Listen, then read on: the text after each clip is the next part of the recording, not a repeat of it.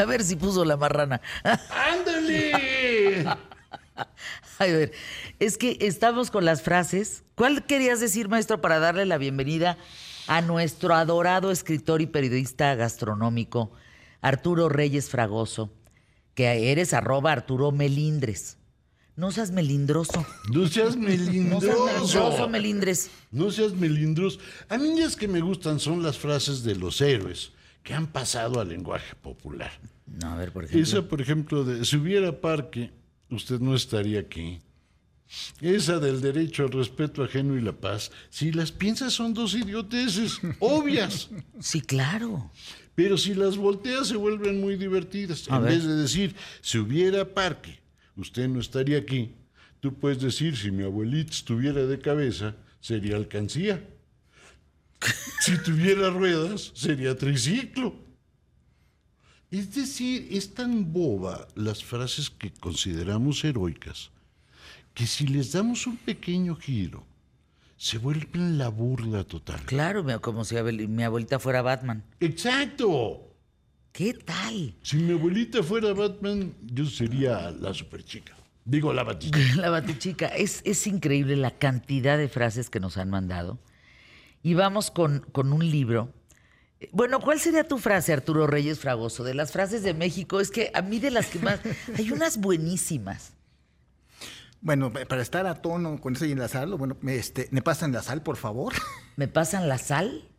sí, eh, o este, bueno, esa, esa debes acordar, acordar, José Luis, este, en, en las, en las pulquerías no, no se aceptan mujeres ni uniformados. No, mujeres, Ándale. ni perros, ni uniformados. Uniformados. Esa era famosa. Bueno, a quien escuchan que es Arturo Reyes Fragoso, escribe un libro que se llama Agua a la Boca. Restaurantes de la Ciudad de México en el siglo XX. Los delicatecen, ¿no? ¿Cuánto tiempo te llevó esta investigación? Curiosamente, la primera edición eh, fue, fue bajo presión. O sea, la elaboración como tal fue en un lapso de tres, cuatro meses porque era parte de un proyecto editorial de una colección de libros de la vida cotidiana que coordinó el escritor y gran amigo que tú debes de conocer, conocer eh, José Luis, eh, Jorge García Robles, que salió hace, hace 10 años. Entonces, eh, salió junto con una serie de antologías de sa- salas de cine que la alcanzó a hacer el último libro de Gustavo García, el crítico falleció en ese momento, de cantinas, de rock mexicano, este Jorge se aventó de comida del siglo XIX. Entonces fue un proyecto formalmente bajo presión, pero que se venía cocinando de muchos años atrás, en realidad.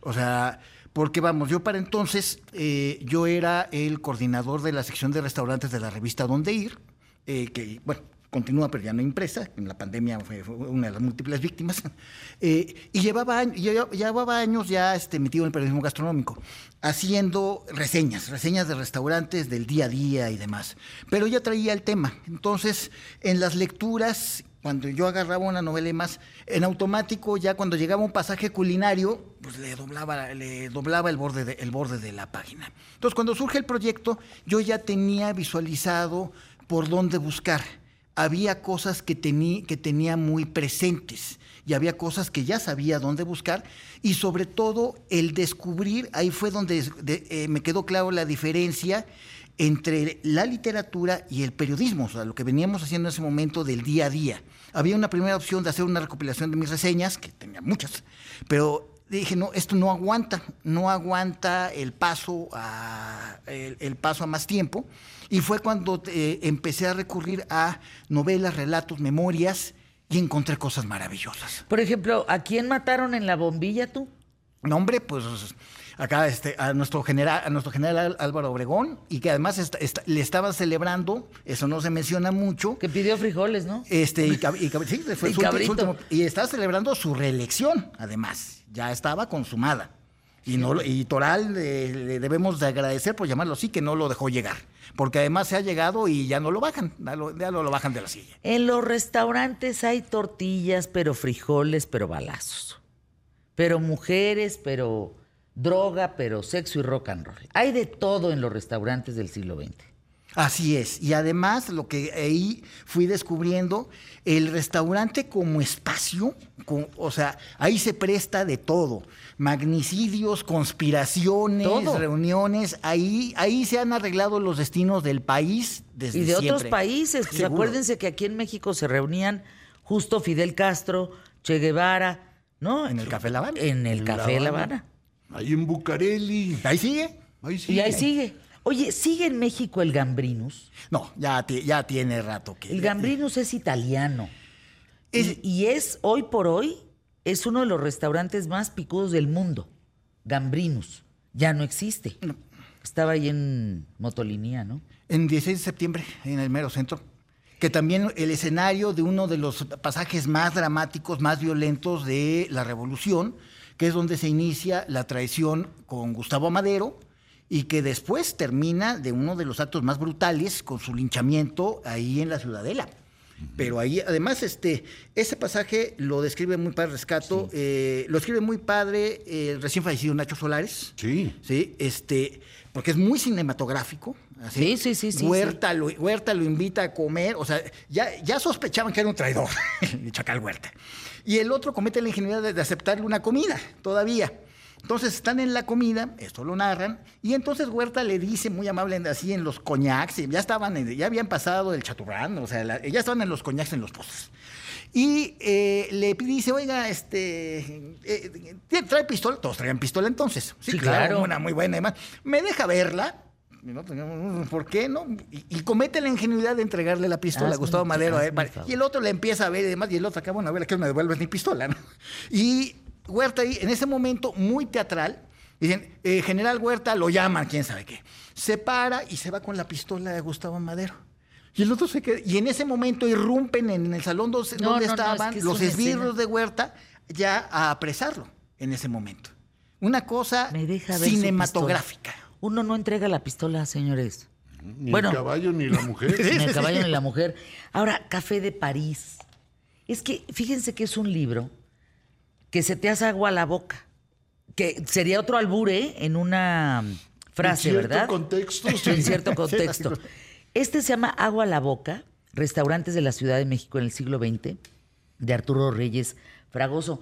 Sí hay que leerlo, fíjense, porque es, un, es una época que tenemos que conocerla, porque de manera glamorosa, pero también frijolera, uno encuentra en los restaurantes, desde el Café de París hasta los más dicharacheros, hasta donde comí el negro, y en fin, encuentras unas historias fascinantes. Me parece que este libro es cinematográfico por donde la veas.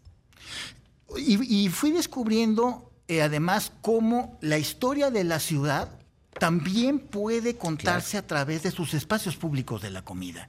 Y además descubrir o redescubrir o revalorar personajes que han sido fundamentales y que de alguna manera no le prestábamos atención. O sea, en este caso, en este caso me queda claro, eh, cuando, lo, cuando lo fui agrupando, gastronómicamente el siglo XX abrió en México con una obsesión por ser franceses. Claro, pues, y tenían, Maximiliano, y, y te- y- no, y el propio Porfirio Díaz. Y- ah, no, Porfirio quería así. ser francés, Sí, sí, sí, hasta se blanqueó y demás. Y teníamos, y teníamos un rockstar de la, de la gastronomía. Teníamos un rockstar que era Sylvain Dumont, ¿sí? que era el restaurante Sylvain, que era el lugar donde había que estar, había que ser visto y, te- este, y había que ver quiénes estaban comiendo a la mesa. Era el que marcaba la pauta del refinamiento de una sociedad que de- de- era bastante rústica de todas maneras, pero que se esforzaba por ser sofisticada. Y estabas además festejando los, los 100 años del eh, el centenario El de México, con Porfirio Díaz, Francia todo lo que da, el Café de París, pero también el restaurante de las ratas. Sí, sí, era, era, o sea, entre lo, entre lo más sofisticado y lo más populachero, pero, y que había, que, y que podías comer un día en el más fifí y al día siguiente irte al popular. Era Exacto. parte de, o sea, no, no despreciabas realmente eh, opciones para comer. Ah, ya estaba el casino español, Ya. el alemán, el centro, asturi- el centro asturiano, que hoy por hoy sigues comiendo delicioso. Mm. ¿Qué te dejó este libro? en el minuto y medio que nos queda, ¿qué te dejó escribir Agua a la Boca? Descubrir, otra, descubrir o, o reafirmar otra faceta de la ciudad que siempre ha estado, que está a la mano de todos, además, o sea, eh, no es necesario tener mucho dinero para poder disfrutarlo, hay opciones para hacerlo, y es disfrutar una, una cara amable y sabrosa de la Ciudad de México. El andaluz, el Danubio, oigan, y muy importantemente Sanborns. Sambor del centro. el- De los el- azulejos. El, de los azulejos. ¿Quién pasó por ahí? ¿Todos? Todos. Todos de la época. Tod- todos, pero además, eh, eso lo cuenta Novo, lo- con, con un Salvador estilo muy Novo. sabroso. Entre otras cosas, Sanborns fue hacia los años 20 el que empezó a hacer más cosmopolita la gastronomía en la ciudad. Era donde ya podías encontrar waffles, lo describe, lo describe Carlos Sí, Fuentes, sí. sí, este, eh, malteadas, co- cosas de la comida gringa que en ese momento ya empiezan a llegar y que eran sofisticadas y que ahí podías comerlas. Fíjense que hagamos un- una reflexión juntos de dónde vives, cuáles son los restaurantes donde se reúnen para hacer grilla, para deambular y ver quién está, hacer relación pública, hacer ventas, hacer el amor, hacer lo que se te da la gana y comer. O De que sea verdad. de Second Front. Hay algunos restaurantes especializados en eso.